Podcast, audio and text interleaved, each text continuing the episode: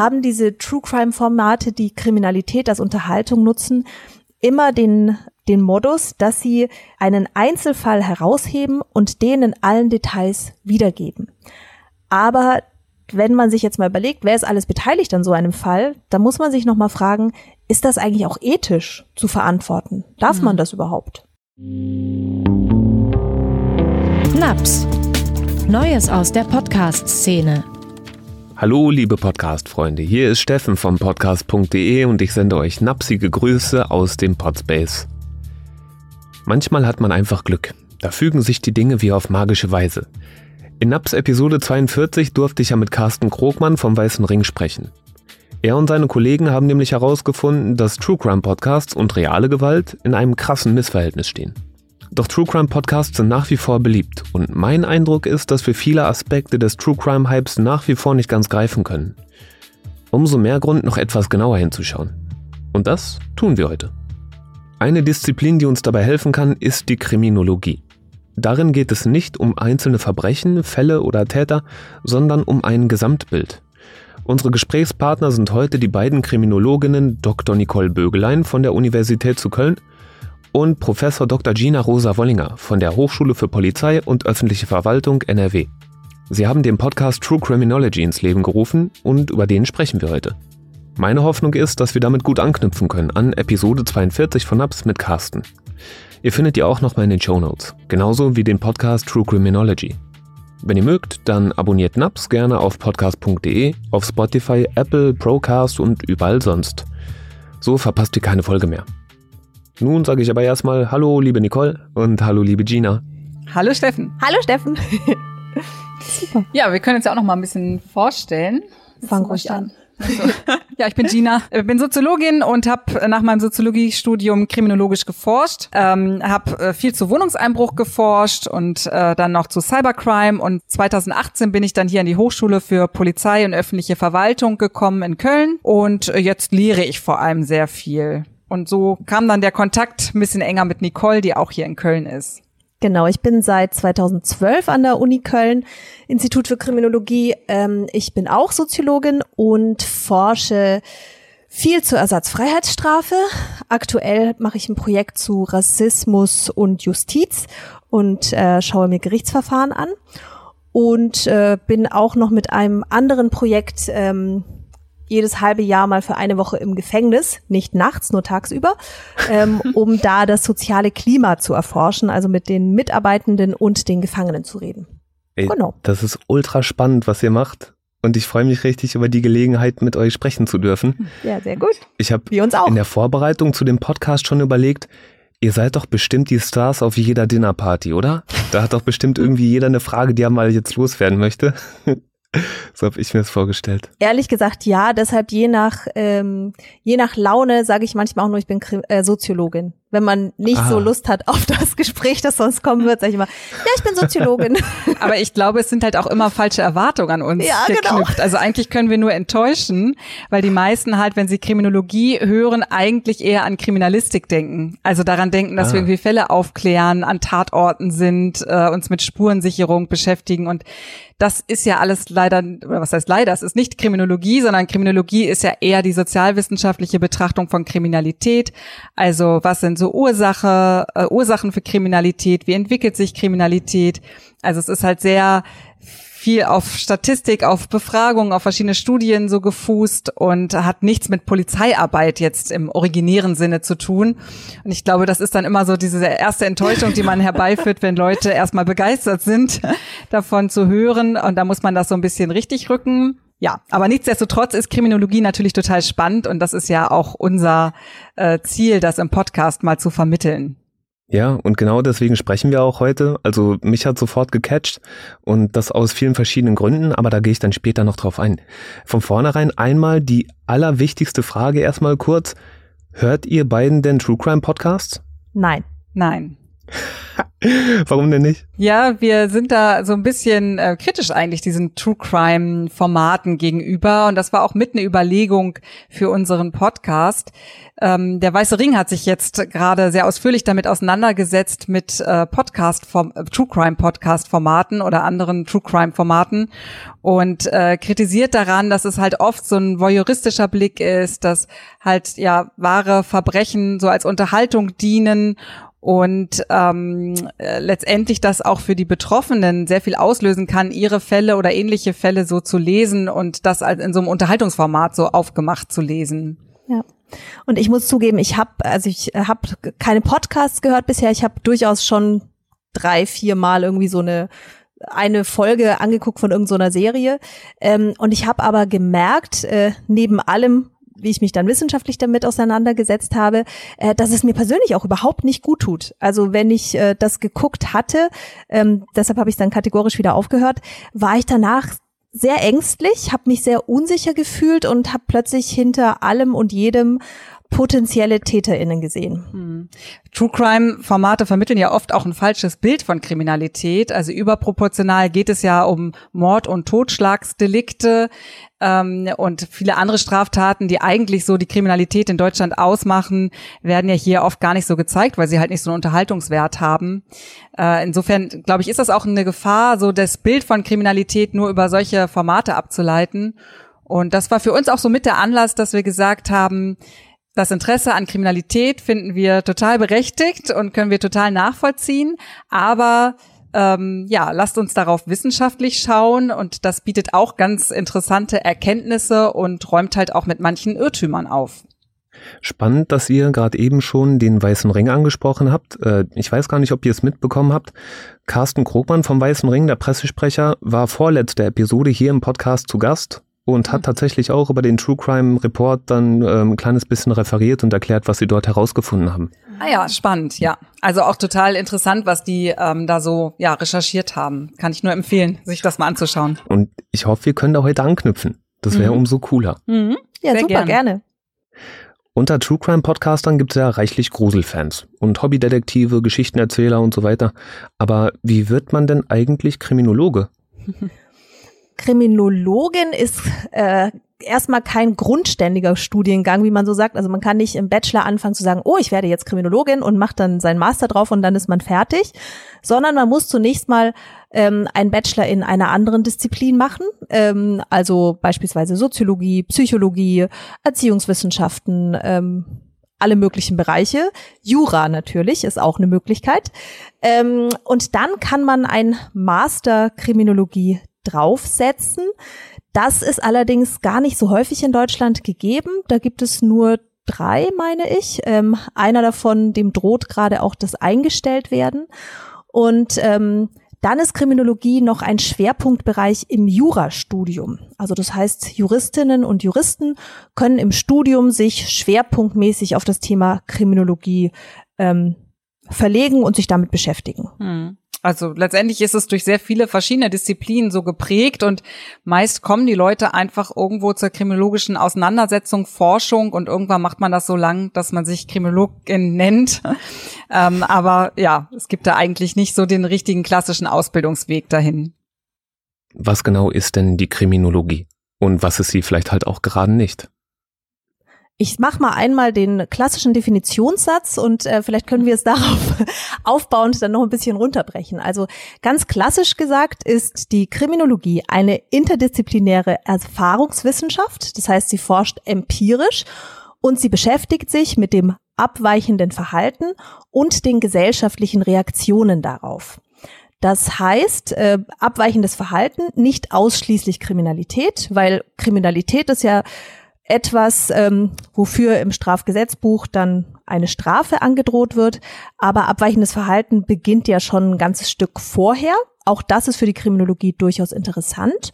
Und ähm, wir gucken eben nicht nur darauf, was sind Ursachen für Kriminalität, sondern wir gucken auch darauf, wie sind eigentlich die Reaktionen darauf. Also wir schauen uns mhm. auch die Strafverfolgungsbehörden an, wir schauen uns die Polizei an, wir gucken uns die Gerichte an, wir gucken uns Gefängnisse an ähm, und stellen auch Fragen im Sinne von, inwiefern ist das Ganze eigentlich auch gemacht? Ähm, Stichwort Etikettierung.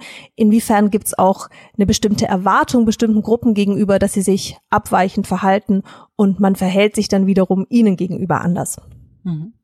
Ja, und letztendlich geht es darum, auch Gesetzmäßigkeiten, äh, Ursache-Wirkungsbeziehungen zu finden, also zu finden Jugendgewalt, äh, was können wir hier für Ursachen ausfindig machen. Und die ähm, bedeuten natürlich nicht, dass das bei jedem Fall von Jugendgewalt oder Kriminalität dann die Ursache ist, ähm, sondern es geht eher so um allgemeine Gesetzmäßigkeiten und Möglichkeiten der Beschreibung. Und das ist dann auch ein Unterschied zur Kriminalistik, mit der wir ja oft verwechselt werden, weil hier der einzelne Fall natürlich ganz anders zählt und hier geht es darum, äh, Tat aufzuklären und TäterInnen zu finden, ähm, Spuren auszuwerten. All das äh, ja, gehört nicht zu unserem Bereich. Genau, wir sind eher so ein bisschen aus der Vogelperspektive unterwegs und gucken uns so, suchen nach Mustern und Gemeinsamkeiten in äh, verschiedenen größeren Gruppen oder verschiedenen Konstellationen und äh, beschäftigen uns in der Regel nicht mit Einzelfällen. Hm. Und beim Hören eures Podcasts konnte ich schon mitnehmen, also ganz wichtige Stichworte, es geht um einen soziologischen Blick auf Kriminalität hm. und die Abweichung von Normen. Das fand ich ganz spannend, das habe ich so noch nie gehört. Hm. Ja, also ich glaube, warum wir so diese Abweichung von Normen auch so äh, betonen, hängt auch damit zusammen, dass das, was Kriminalität ist, natürlich auch wandelbar ist. Also vor äh, einigen Jahren stand äh, männliche Homosexualität in der BRD noch unter Strafe. Andere Sachen, die wir heute bestrafen, waren nicht strafbar, wie zum Beispiel Vergewaltigung in der Ehe und dergleichen. Und wenn wir von Abweichung von Normen sprechen, dann ähm, wird das halt immer genau das betont, dass es immer darum geht, äh, welche Normabweichungen halt gerade in der Gesellschaft so registriert werden oder welche Handlungen als normabweichend wahrgenommen werden und ähm, dass man sich die und die Entwicklung und Ursachen und Reaktionen darauf näher anschaut. Gibt es oder gab es denn jemals Gesellschaften ohne Kriminalität oder ist das total abwegig? Da ist die soziologische Antwort, das kann es im Prinzip nicht geben. Also ah. ähm, es gibt von Emil Dürkheim, einem Soziologen, ähm, den äh, Ausspruch, dass Kriminalität ganz normal ist. Also es gehört gewissermaßen dazu, dass es in einer Gesellschaft, wir haben ja jede Gesellschaft hat irgendwelche Regeln, wie man sich zu verhalten hat, was man zu tun hat, was man zu lassen hat.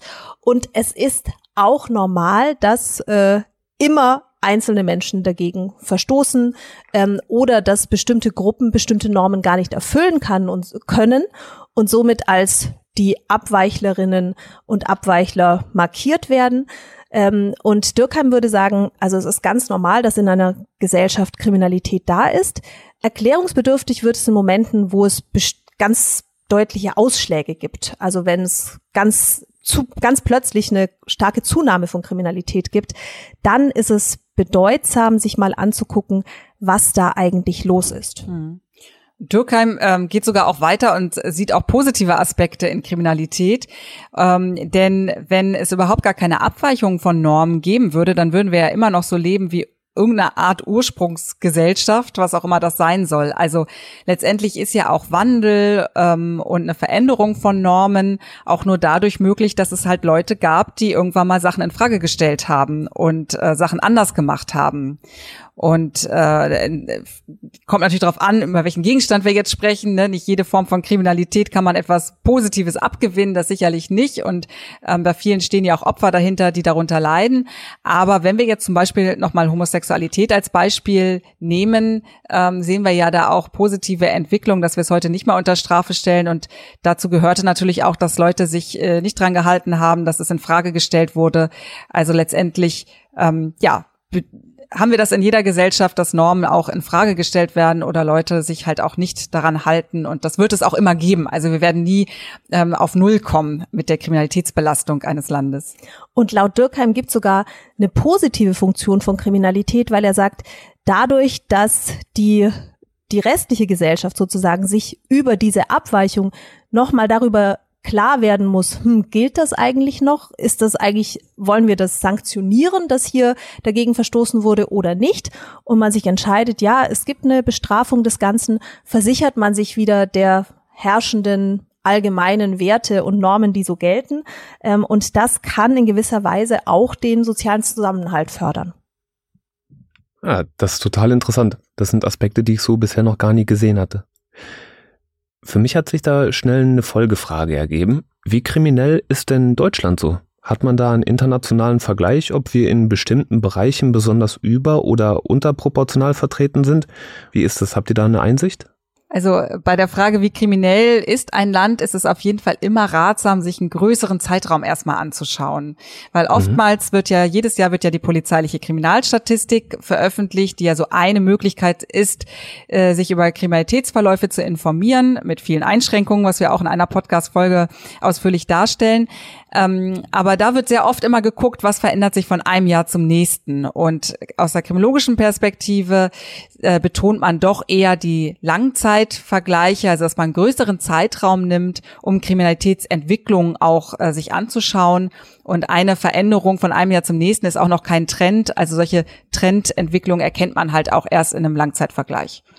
Und da sehen wir auf Deutschland bezogen auf jeden Fall sehr, sehr viele positive Aspekte auch. Also gerade was so Straftaten wie Gewaltkriminalität anbelangt, die ja auch, äh, wo viele Leute sich ja auch vorfürchten, oder auch Straßenkriminalität, also alles, was so an Kriminalität im öffentlichen Raum ähm, passiert, haben wir in einem wenn wir uns 10, 20 Jahre anschauen, eine sehr positive Entwicklung, dass wir doch eine sehr gewaltsensible Gesellschaft geworden sind.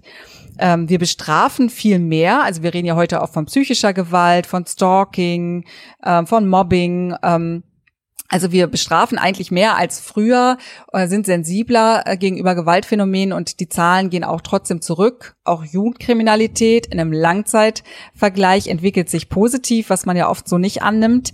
Ähm, aber es gibt auch Bereiche, die zunehmen. Zum Beispiel Cybercrime ist so ein Bereich, wo einfach durch technologische Entwicklung äh, viel passiert ist. Und ähm, ja, natürlich gibt es auch andere Bereiche, die einem Sorge machen können. Ne? Ich würde jetzt nicht alles äh, sozusagen so kleinreden, dass man sagt, es geht alles von alleine irgendwie äh, und wird besser.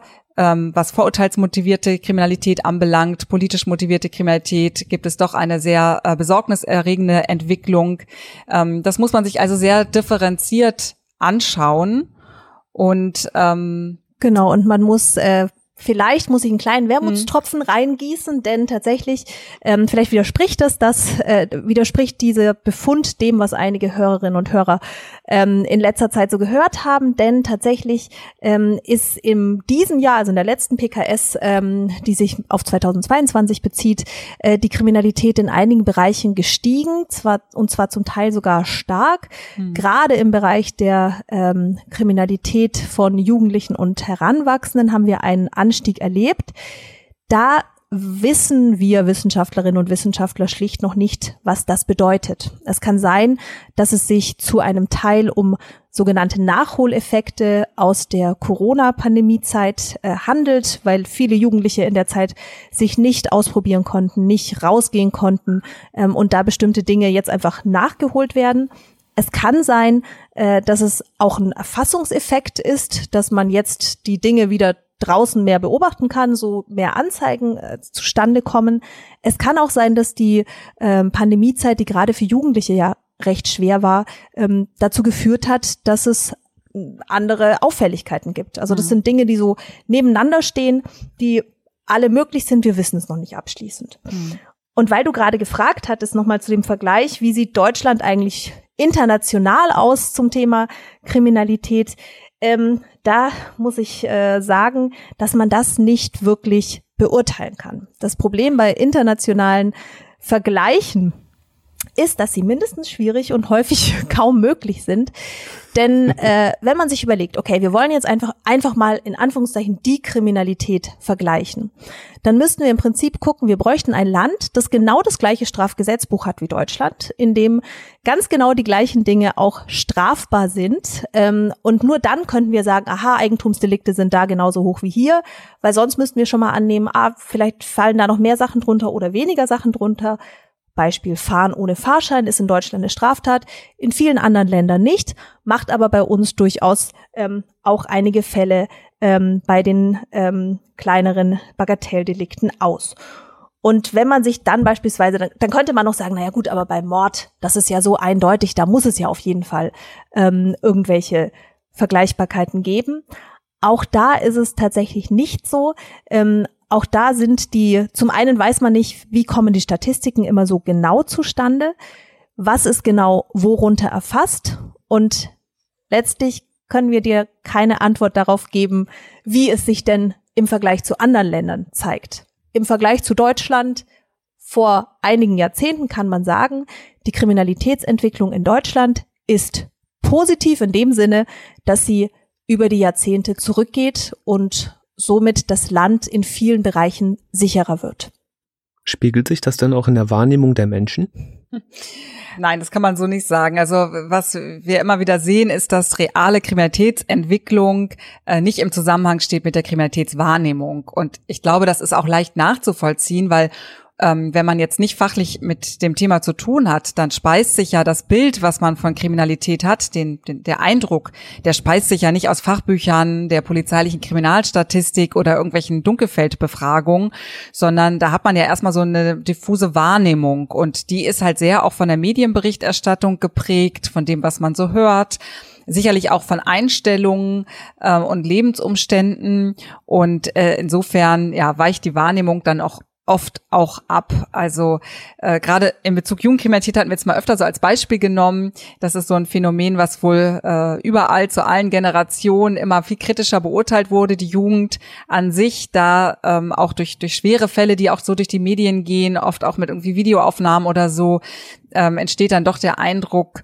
ähm, dass das ein größeres Problem ist, als es eigentlich ist und andere Sachen werden vielleicht gar nicht so sehr wahrgenommen, wie beispielsweise Betrugsdelikte oder so, äh, die vielleicht ein realeres, realeres Risiko für viele Menschen auch darstellen.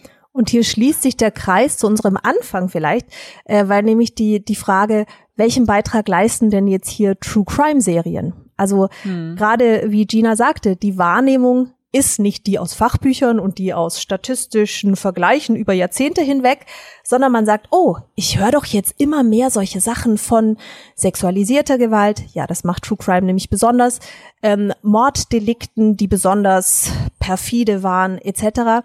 Und das hört man immer mehr, weil man mehr True Crime Formate hat, die genau diese, diese Lust am Schauern und an der am Grusel vielleicht auch bedienen. Und dadurch kann es durchaus dazu kommen, dass äh, Menschen denken, oh, es passiert viel mehr. Dabei passiert nicht mehr. Im Gegenteil sagen wir dann als Kriminologinnen, es passiert eigentlich sogar weniger oder gleichbleibend viel. Mhm. Aber der Eindruck ist ein ganz anderer, weil es mehr ähm, in den Medien präsent ist. Ja. Und das ist auch nicht nur aufs Ausmaß bezogen, sondern auch auf dem Kontext, wo Straftaten eigentlich stattfinden. Also ich glaube, auch das bedienen so True Crime Formate, die Angst, dass in der Dunkelheit draußen man Gewaltdelikt erlebt, ein Sexualdelikt erlebt ähm, oder dass Kinder irgendwie überfallen werden. Ne, dieser Spruch, den man Kindern oft mitgibt, geh nicht mit Fremden mit oder so. Es sind ja oft gar nicht die Fremden, die eine Gefahr sind. Wenn wir uns jetzt Kinder anschauen, ist eigentlich die größte Gefahr für Gewalt oder Sexualdelikt Konflikte in der eigenen Familie oder im Bekanntenkreis, also Menschen, die eigentlich ähm, ja Verantwortung äh, für das Kind übernehmen sollten. Und so ist es auch bei Sexualdelikten, dass äh, auch häufig hier der Täter äh, eigentlich bekannt ist. Häusliche Gewalt, auch ein, ein großes äh, Thema, was vor allem ja Frauen betrifft, was wir auch in True Crime Formaten, glaube ich, selten wiedergespiegelt bekommen. Also ja, da wird auch teilweise eine ganz falsche Vorstellung davon vermittelt und es ist ja oft das Fremde, was uns Angst macht. Das hängt sicherlich auch damit zu, zusammen, dass es dann noch mehr catcht quasi äh, der fremde Täter. Ihr habt es vorhin schon ganz richtig gesagt. True Crime hat keineswegs nur mit Podcasts begonnen. Ne, es gibt bereits schon seit langem äh, TV-Shows wie Aktenzeichen XY oder auch passende Zeitschriften zu den True Crime-Themen. Äh, jetzt bin ich aber neugierig, wie kam es denn, dass ihr euch gerade insbesondere für einen Podcast entschieden habt, um über diese Themen aufzuklären? Wir haben gemerkt, dass ähm, viele Studierende, viele Menschen in unserem Umfeld sich zunehmend über Podcasts weiterbilden. Und ich habe dann ganz spannend im äh, Bekanntenkreis äh, so Dinge gehört von Menschen, die vorher nie was, nie was über Geschichte wussten, so, oh, ich habe hier diesen tollen Podcast und ich weiß jetzt das und das und haben dann immer ganz interessante Details zu berichten gewusst, wo ich äh, immer ja ganz beeindruckt war. Und die gesagt haben, ja, das ist alles aus dem Podcast. Und irgendwie hat sich dann so in so einem Gespräch, also Gina mhm. kam dann äh, damit um die Ecke, sagte, meinst du nicht, wir könnten sowas auch mal für die Kriminologie machen? Und dann haben wir uns äh, das erstmal so eine Weile ähm, überlegt, dass das sicher sinnvoll wäre. Und dann wurde es immer konkreter. Und wir haben jetzt aus den Rückmeldungen gehört, dass es durchaus äh, für Menschen interessant ist, aus dieser Perspektive auf Kriminalität zu blicken, die es bisher so nicht in der öffentlichen Wahrnehmung gab. Also letztlich, klar, unsere Studierenden, die hören das viel von uns, ähm, aber so sagen sie jedenfalls. sie sagen auch immer, sie hören uns zu, genau. Na, aber steht denn in den Statistiken? genau, genau. Ähm, und äh, genau, aber ähm, ich glaube tatsächlich dieser ja doch sachliche, nüchterne, relativierende Blick auf Kriminalität ist was, was ähm, eben so durchaus auch interessant ist und den wir einfach gerne beitragen wollten. Hm. Ich finde es auch total wichtig, dass äh, Wissenschaft auch so aus der eigenen Bubble herauskommt, so und äh, auf die Gesellschaft quasi zugeht. Jetzt so ein bisschen hochgestochen vielleicht gesagt, aber gerade auch so ein ähm, so ein Thema wie Kriminalität, was ja von vielen genutzt wird, also ja nicht nur zur Unterhaltung, sondern ja auch gerade im Politischen immer wieder etwas ist, was auch äh, instrumentalisiert wird, finde ich es total wichtig, dass die Kriminologie sich mit ihren Erkenntnissen dann nicht nur auf ihren eigenen Fachtag Tagungen tümmelt, sondern halt auch irgendwo in der Gesellschaft präsent ist und ähm, auch was zu sagen hat. Und ich finde, Podcast ist da ein super Format. Also ich höre selber auch sehr, sehr gerne Podcasts. Ähm, es ist einfach was, was man ja gut nebenbei ähm, einen so begleiten kann. Ja, vielleicht kann ich euch das auch nochmal spiegeln. Also ich finde, True Criminology ist ein super interessanter Take, weil ihr das Wissen habt, von dem viele True Crime Podcaster ja nur träumen können. Ne, die machen das als Hobbyprojekt oder manche dürfen das sogar beruflich machen. Und äh, ich glaube aber trotzdem, dass ihr da nochmal ein ganz, ganz anderes Hintergrundwissen habt, als man sich das so als frisch angelernter True Crime Podcaster so äh, erarbeiten kann. Und gleichzeitig ähnelt euer Medium in Form und Ästhetik der irgendwie bestehenden True Crime Podcasts, aber gleichzeitig überkommt das das bisher dagewesene Format ne, durch ein bisschen mehr Tiefe. Genau, tatsächlich das Design, das haben wir auch gemerkt, das sieht natürlich auch ein bisschen so aus, wie man das so kennt von äh, True Crime Formaten. Ähm, aber damit spielen wir ganz bewusst auch ein bisschen, denn mhm. es ist ja nicht so schlecht, wenn irgendwo, wo sonst True Crime Formate angeklickt werden, jetzt plötzlich auch unser Format dazwischen gerät und dann der eine oder die andere aus Versehen da mal reinhört. Ähm, das schadet ja nicht, sondern das ist ja im Gegenteil genau das, was wir uns auch wünschen. Genau. Wo wir, wobei wir beim Layout auch aufgepasst haben, dass da nicht ein Fingerabdruck äh, drauf ist, was immer oft so äh, naheliegend ist. Wir hatten das an der einen Stelle, Nicole korrigiert mich gerade etwas. ähm, ich denke nämlich an die eine Stelle, wo mal ein Fingerabdruck verzeichnet war, wo wir gesagt haben, nee, da machen wir jetzt was Kriminologisches rein, genau. nämlich äh, die äh, sogenannte Lebensverlaufskurve, also die Age Crime Curve, die so zeigt, wann in seinem Leben man oder Menschen halt in ihrem Leben vor allem kriminell sind. Und das ist so das Jugendalter. Ähm, genau, wer da aufmerksam ist, findet diese Kurve. Und das war uns wichtig, da auch so ein bisschen noch die Kriminologie irgendwie bebildern zu können. Ja, das ist doch ein interessantes Osterei. So, das hätte ich jetzt nämlich nicht so entschlüsseln können. Und jetzt, wenn man es gefunden hat, dann sieht man das ganz deutlich auf eurem Podcast-Cover. ja, Schön. super. Vielleicht können wir uns euren Podcast nochmal genauer anschauen. Also jetzt gerade zu dem Zeitpunkt, als wir dieses Interview führen, gibt es bisher drei Episoden. Die erste Episode heißt, was ist Kriminalität? Das ist wahrscheinlich die große Grundfrage der Kriminologie. Zweite Episode, wie kann man Kriminalität messen? Da habe ich vorhin noch ein bisschen durchgehört. Die dritte Episode habe ich leider noch nicht ganz geschafft. Die heißt, wie kriminell ist unsere Gesellschaft? Deswegen war ich auch vorhin, vorhin so neugierig, was hier mit Deutschland abgeht. Und äh, die vierte Episode, die ihr schon angekündigt habt, heißt, was hat es mit der Angst vor Kriminalität auf sich? Die kommt bald, ja? Mhm.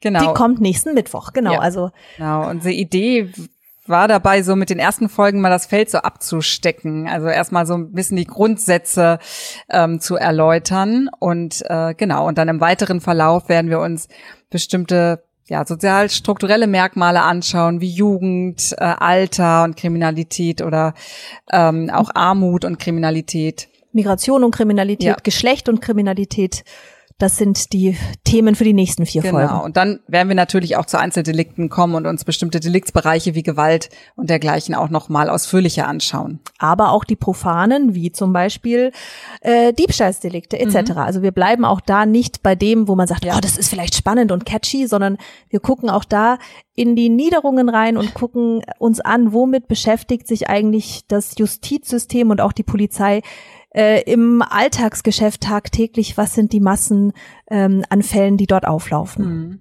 Hm. Ja, ich habe noch keinen True Crime Podcast über Falschparker gehört. äh, Vielleicht. Ja. Wir, scheuen wir schreiben das mal auf und gucken, ob das mal dazu kommt. Wir scheuen nicht Nische. die Massenkriminalität.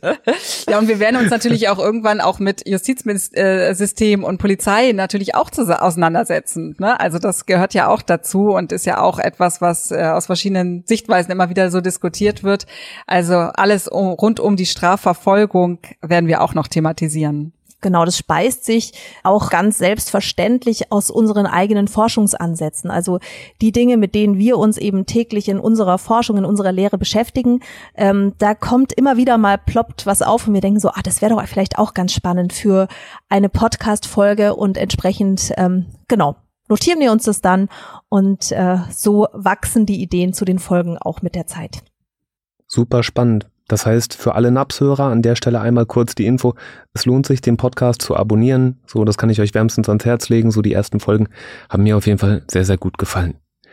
Vielleicht können wir nochmal zurückkommen auf eine These von euch, die habe ich aufgeschnappt. Es hieß, Kriminalität eignet sich einfach nicht als Unterhaltung. So, warum ist es so? Ja, weil Unterhaltung zuspitzen muss. Also so wie ich, ich bin jetzt keine Unterhaltungsexpertin, aber so wie ich als Mediennutzerin das verstehe, funktioniert Unterhaltung so, dass sie zuspitzt, dass sie vereinfacht, dass sie weglässt, dass sie dramatisiert und ähm, sich, so wie True Crime zumindest läuft als Unterhaltungsmedium, ganz stark mit Einzelfällen beschäftigt.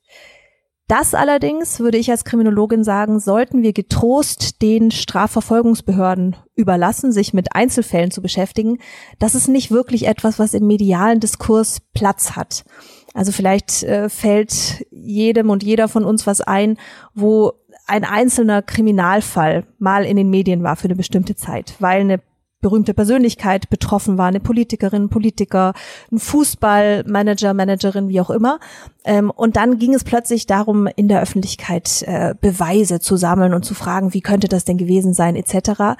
Ähm, aber dafür ist die Medienlandschaft nicht ausgelegt. Das funktioniert nicht. Wahrheitsfindung, das ergibt schon Sinn, braucht Zeit, Ermittlung von Sachverhalten braucht Zeit und da müssen sich wirklich, ja, dafür spezialisierte Menschen dem Thema auch widmen. Und auch wenn es gar nicht darum geht, was zu ermitteln, sondern wenn es in der Rückschau darum geht, sich anzugucken, ein Fall war so, wie war das denn, haben diese True Crime Formate, die Kriminalität als Unterhaltung nutzen, immer den, den Modus, dass sie einen Einzelfall herausheben und den in allen Details wiedergeben. Aber wenn man sich jetzt mal überlegt, wer ist alles beteiligt an so einem Fall, dann muss man sich nochmal fragen, ist das eigentlich auch ethisch zu verantworten? Darf mhm. man das überhaupt? Ja, genau. Also es gibt ja auch Betroffene, also viele, gerade die schweren Straftaten, über die ja oft dann auch berichtet wird in den True Crime Formaten, ähm, haben ja auch ein großes Leid angerichtet. Ähm, und zwar oftmals ja nicht nur bei direkt Betroffenen, sondern vielleicht auch bei der Familie und dergleichen. Ähm, und das muss ja für die Betroffenen total seltsam sein, ihr, ähm, ihr, ihr Schicksal, ihre Tat, ihr Trauma, wie auch immer, in so einem Unterhaltungsformat aufbereitet zu sehen. Also es gibt da sicherlich auch Betroffene, die unterschiedlich mit umgehen. Das hat ja auch die Recherchen vom Weißen Ring auch noch mal so gezeigt, dass es auch welche gibt, die das anders sehen und vielleicht sich da irgendwie Gehör verschaffen und dass äh, sozusagen das auch sichtbar ist, was sie erlebt haben oder die das auch bestärkend finden, ähm, von anderen Fällen zu erfahren. Insofern ähm, kann man das natürlich jetzt nicht äh, auf alle so beziehen oder ähm, muss man vielleicht auch aufpassen, dass man da jetzt nicht zu bevormunden quasi drüber redet, aber es gibt, und das war ja so die Hauptaussage auch von der Weißen Ring-Recherche, doch auch viele, die da schon auch drunter leiden unter dieser Art der Unterhaltung und ähm, was ich nochmal ganz interessant fand, war in dieser in diesem Rechercheergebnis vom Weißen Ring, in, äh, was jetzt gerade veröffentlicht wurde, auch dieser Gedanke, dass ähm, Kriminalität als Unterhaltung eigentlich auch nur in einem Land geht, wo Kriminalität nicht ein großes Problem ist. Also in einem Land wo, wie Mexiko beispielsweise, wo schwere Gewaltkriminalität einfach draußen stattfindet und eine reale Bedrohung darstellt, würde man sich wahrscheinlich nicht True Crime Formate mal so abends gemütlich auf dem Sofa anhören. Das fand ich auch sehr interessant. Also, dass das auch eine Aussage natürlich hat, auch über äh, wie sicher unsere Gesellschaft ist und wie fern quasi diese Themen dann doch ähm, äh, aus dem realen Leben äh, von vielen Menschen auch sind. Warum ist es denn so wichtig, ein realistisches Bild von Kriminalität zu haben und nicht das Zerrbild, das von True Crime Podcasts hervorgerufen wird? Ich glaube, für den Einzelnen und die Einzelne ist das vor allem wichtig, um etwas sorgenfreier durchs Leben gehen zu können. Also wenn ich tatsächlich glaube, das, was bei True, True Crime passiert, das ist das, was ich befürchten muss, wenn ich äh, Samstagabend auf dem Weg nach Hause bin ähm, von irgendeiner Party oder wie auch immer, ähm, dann äh, glaube ich, ist das Leben doch sehr viel äh, beängstigender, als es eben ist, wenn man sich mal damit auseinandersetzt, wie wahrscheinlich sind denn bestimmte Delikte, wie wahrscheinlich ist eine Opferwerdung ähm, und wie kann ich damit umgehen. Und auf der anderen Seite ist es eben auch für diejenigen, die Opfer von Straftaten geworden sind, ähm, vielleicht deprimierend ist das falsche Wort, aber ich sag mal so, wenn ich wenn ich äh, jahrelang oder jahrzehntelang unter häuslicher Gewalt gelitten habe, aber sehe eben, dass solche Dinge nicht besprochen werden, sondern dass Kriminalität eben immer auch etwas anderes ist, etwas, was eben besonders dramatisch ist und besonders mit viel Tamtam -Tam, ähm, nach außen sichtbar passiert, dann fühle ich mich vielleicht auch nicht richtig gehört und denke, hm, komisch, anscheinend ist das, was mir passiert ist, vielleicht doch nicht so aufsehenerregend. Ich finde auch wichtig, man muss ja auch sagen, dass Kriminalität ja auch passiert und äh, mhm. wir alle natürlich auch ein Risiko haben, Kriminalität zu erleben. Und wenn wir ähm, ein reales Bild haben von Bedingungsfaktoren, also wie und wo passiert Kriminalität, dann hilft uns das ja auch, uns zu schützen. Also ich nehme mal den Wohnungseinbruch als Beispiel. Wenn ich das Bild habe, bei mir wird eh nichts geklaut, ähm, weil das nur in, in reichen Villen passiert, dann ähm, ja, gehe ich vielleicht auch ein bisschen sehr lax um, schließe nicht ab und dergleichen und kann vielleicht auch eher dann Wohnungseinbruch erleben, der mich dann durchaus auch belasten kann. Also ein realistisches Bild für, von Kriminalität zu haben, hilft ja auch für die Prävention, für die eigene Prävention oder auch ich hatte eben schon das Beispiel von Kindern, ne, auch dafür. Also wie schütze ich mein Kind ähm, auch gerade vor äh, Gewalt oder Sexualdelikten? Äh, dazu ist natürlich auch total wichtig, dass ich verstehe, was, äh, wo solche Taten passiert und dass so ein Sportverein ähm, ähm, ja gefährlicher sein kann quasi als der Schulweg. Und deswegen glaube ich, ja spielt es auch für die eigene Handlungskompetenz so im Präventionssinne eine wichtige Rolle und vielleicht noch so als letzten Aspekt natürlich auch für Politik, weil Kriminalität wird immer wieder instrumentalisiert. Es sind äh, Wahlkampfthemen. Äh, mit Kriminalität wird Politik gemacht. Und um dann auch sein Wahlverhalten quasi irgendwie auf einer fundierten Grundlage treffen zu können, braucht es natürlich auch Kenntnis über ähm, Kriminalität, um dann auch irgendwie ja auf einer besseren Grundlage quasi beurteilen zu können, meine ich, dass den Ansatz, die Partei XY da fährt, um Kriminalität zu bekämpfen, äh, dass das der richtige ist. Dann nochmal, um das festzuzurren, was denkt ihr, eignen sich True Crime Podcasts in ihrer aktuellen Form zur Prävention und zum Schutz vor Verbrechen? Wahrscheinlich kommt es darauf an, wie es gemacht ist. Ne? Also wenn es vor allem darum geht, irgendwie Einzelfälle in ihrer Ausführlichkeit und äh, Schaurigkeit darzustellen, dann glaube ich, ist ist unsere Antwort nein. Ähm, sicherlich gibt es aber auch Leute, das will ich auch nicht absprechen, die sich der Problematik bewusst sind, äh, die äh, deswegen vielleicht auch versuchen, differenziert darzustellen, versuchen auch Betroffene mit einzubeziehen. Also es gibt sicherlich auch äh, einiges, was man da tun kann aus der True Crime Sicht, um ähm, ja bestimmte Problematiken da vielleicht nicht entstehen zu lassen und vielleicht das Ganze auch den Einzelfall dann auch mal in einen wissenschaftlichen Kontext einzuordnen. Auch das wäre ja eine Möglichkeit. Ähm, das ja wären sicherlich Möglichkeiten auch äh, da ja das einfach ein bisschen besser zu machen. Und sie eignen sich insofern nicht äh, für den Großteil von Kriminalität als Prävention, weil ja der Großteil gar nicht abgebildet wird.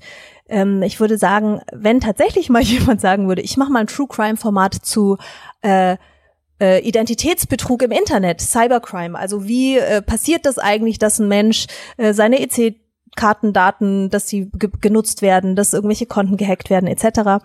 Und das Ganze dann äh, dazu dient, dass Menschen sagen, ach so geht das, ist ja verrückt. Mhm. Okay, dann kann ich mit dem und dem Schritt ganz einfach darauf aufpassen, dass das anders, dass ich das anders mache und das damit verhindere. Ähm, dann wäre das sicher ganz interessant. Aber ich kenne, ich habe jetzt keinen Überblick über die gesamte True Crime Szene. Ich kenne aber keinen, äh, in dem es um Cybercrime, Identitätsfraud, Betrug, ähm, hm. Diebstahlsdelikte etc. geht. Ähm, insofern glaube ich in der Anlage, also wirklich diese ähm, extreme Fokussierung auf sexualisierte Gewalt und auf andere Formen der Gewaltdelikte, vor allem auch Tötungsdelikte, ähm, eignet es sich wirklich kaum für mhm. Kriminalitätsprävention. Ich glaube, es müsste auch wirklich die betroffenen Sicht ernst genommen werden mhm. und die müsste selbst ja. bestimmt auch irgendwo laufen. Dann kann das auch Potenzial haben. Also ähm, gerade wo du den Identitätsdiebstahl erwähnst, habe ich noch mal so an Betrugsdelikte gedacht. Also es gibt ja Leute, die vielleicht auch eine gewisse Reichweite haben, weil sie prominent sind und äh, von ihrer eigenen Betrugsreinfall äh, erzählen. Also dass sie irgendwie Opfer geworden sind eines Enkeltrickbetrugs oder äh, mhm. ähnlichen Fällen. Sowas, glaube ich, ist, kann total hilfreich sein, ne? wo da, da gehen dann aber die Betroffenen an die Öffentlichkeit, machen das selbstbestimmt mhm. und wollen zeigen, hier, so läuft das ab. Ich bin darauf reingefallen. Es ist keine Schande, auf so etwas reinzufallen und empowern quasi vielleicht auch andere Betroffene oder sensibilisieren, dass Leute da ein bisschen achtsamer sind. Das, glaube ich, hat dann noch, ähm, das hätte dann auch wieder Chancen für die Prävention, mhm. glaube ich. Aber so wie wir gerade die True Crime Formate haben, sind sie ja oft sehr Täter, Täterin fokussiert mhm. und ähm, ja, haben da einen ganz anderen Ansatz und Perspektive. Den Podcast über Cybercrime und Protection würde ich mir auf jeden Fall anhören. Ich habe gestern noch einen Brief bekommen von meiner Bank, dass da anscheinend meine Daten gestohlen oh. wurden. Ah ja. Wo ich Guck auch dachte, an. das kann doch nicht wahr sein. Aber ja, also bisher ist nichts passiert. Ich denke mal, wird auch alles gut gehen. Hoffentlich bleibt es so. Ihr zwei, wenn Menschen euch kontaktieren möchten, wenn denen euer Podcast gefällt, wenn die Themen für euch haben oder wenn die sich zu Episodenthemen zurückmelden möchten, wie können die euch denn erreichen?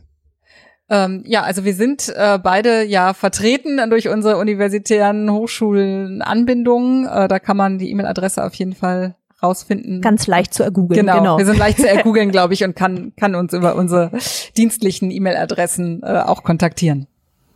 Okay, dann von meiner Seite eigentlich soweit erstmal nichts mehr. Habt ihr denn noch irgendwas auf dem Herzen, was ihr gerne loswerden würdet? Genau, also wir äh, haben uns auf jeden Fall total über das Interesse gefreut, auch über die Rückmeldung, die wir so auch bekommen haben. Und ähm, ja, vielen Dank, dass wir hier mal ein bisschen näher unseren Podcast vorstellen durften. Danke für die Gelegenheit. Voll gerne. Dann sage ich von Berlin aus Tschüss, bis zum nächsten Mal und ich hoffe, wir hören uns bald. Ja, tschüss, vielen Dank und alles Gute. Auf Wiederhören, tschüss. Das war NAPS, Neues aus der Podcast-Szene. Abonniert den Podcast gerne dort, wo ihr eure Podcasts hört.